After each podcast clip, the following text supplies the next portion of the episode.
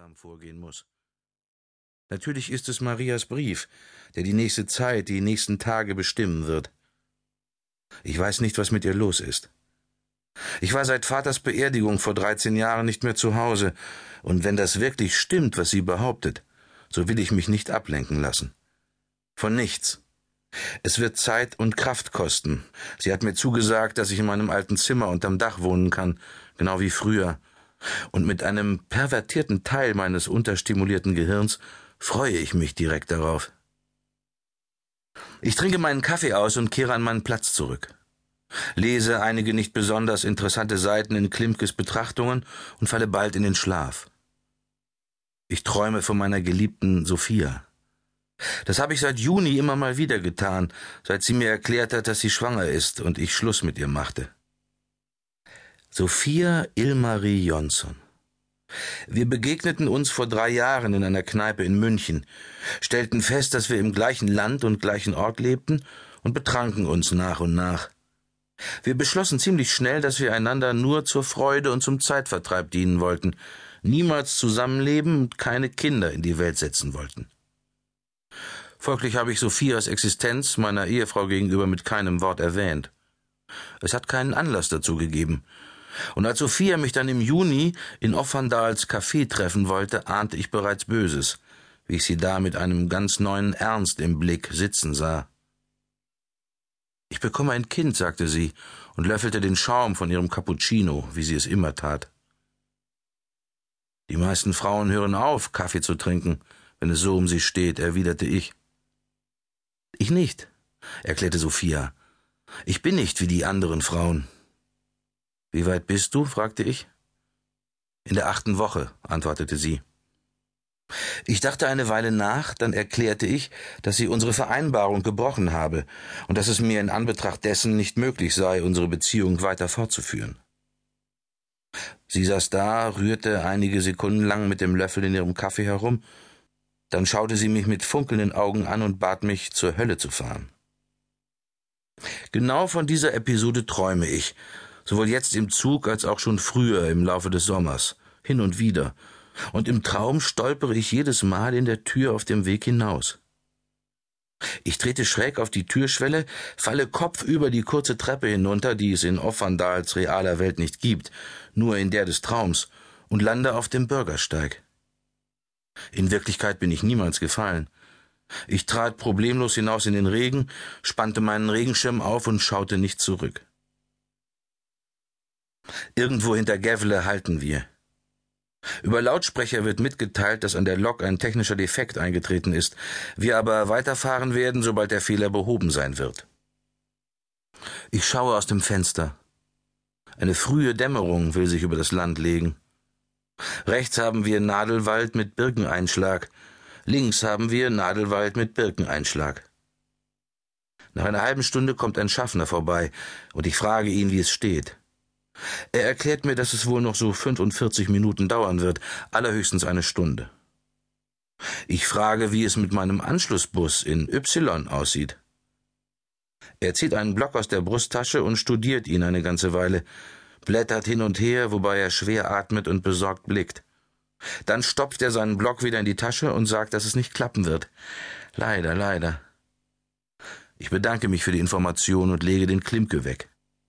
Denke, dass es dann wohl ein Hotel in Y werden wird und versuche Maria mit dem Handy zu erreichen, aber wir befinden uns in einer Gegend, in der es keine Verbindung gibt, so dass ich es aufgebe.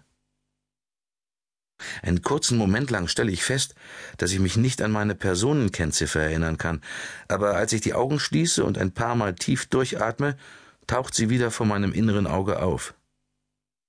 Sicherheitshalber gehe ich in meinem Kopf noch einige weitere Ziffernkombinationen durch, an die 20 europäische Flüsse und die Nobelpreisträger für Literatur von 1950 bis heute. Nirgends kann ich eine Lücke feststellen. Ich schüttle die Unruhe ab. Gleichzeitig bemerke ich, dass da etwas ist. Eine Bedrohung oder etwas, das mir demnächst zustoßen wird, ich weiß nur nicht recht was. Während ich da sitze und der Nadelwald rund um den stillstehenden Zug immer dunkler wird, versuche ich zu verstehen, was es bedeutet, dass Viktor zurückgekommen ist. Und ob es tatsächlich stimmen kann. Er war zu sehen, schreibt Maria, aber auch wenn sie diese vage Formulierung benutzt, erscheint es, als wäre sie felsenfest überzeugt von der Sache. Viktor soll also am Leben sein. Er ist es die ganze Zeit gewesen, die ganzen dreißig Jahre. Und jetzt ist er zurückgekehrt. Er war zu sehen. Es geht nicht daraus hervor, wo und nicht wer ihn gesehen haben soll. Es geht überhaupt nicht besonders viel aus Marias Brief hervor, obwohl er über vier Seiten lang ist. Größtenteils handelt er von Rune und Skröppel. Rune ist jetzt seit fast vier Jahren arbeitslos. Skröppel hat etwas mit den Nieren.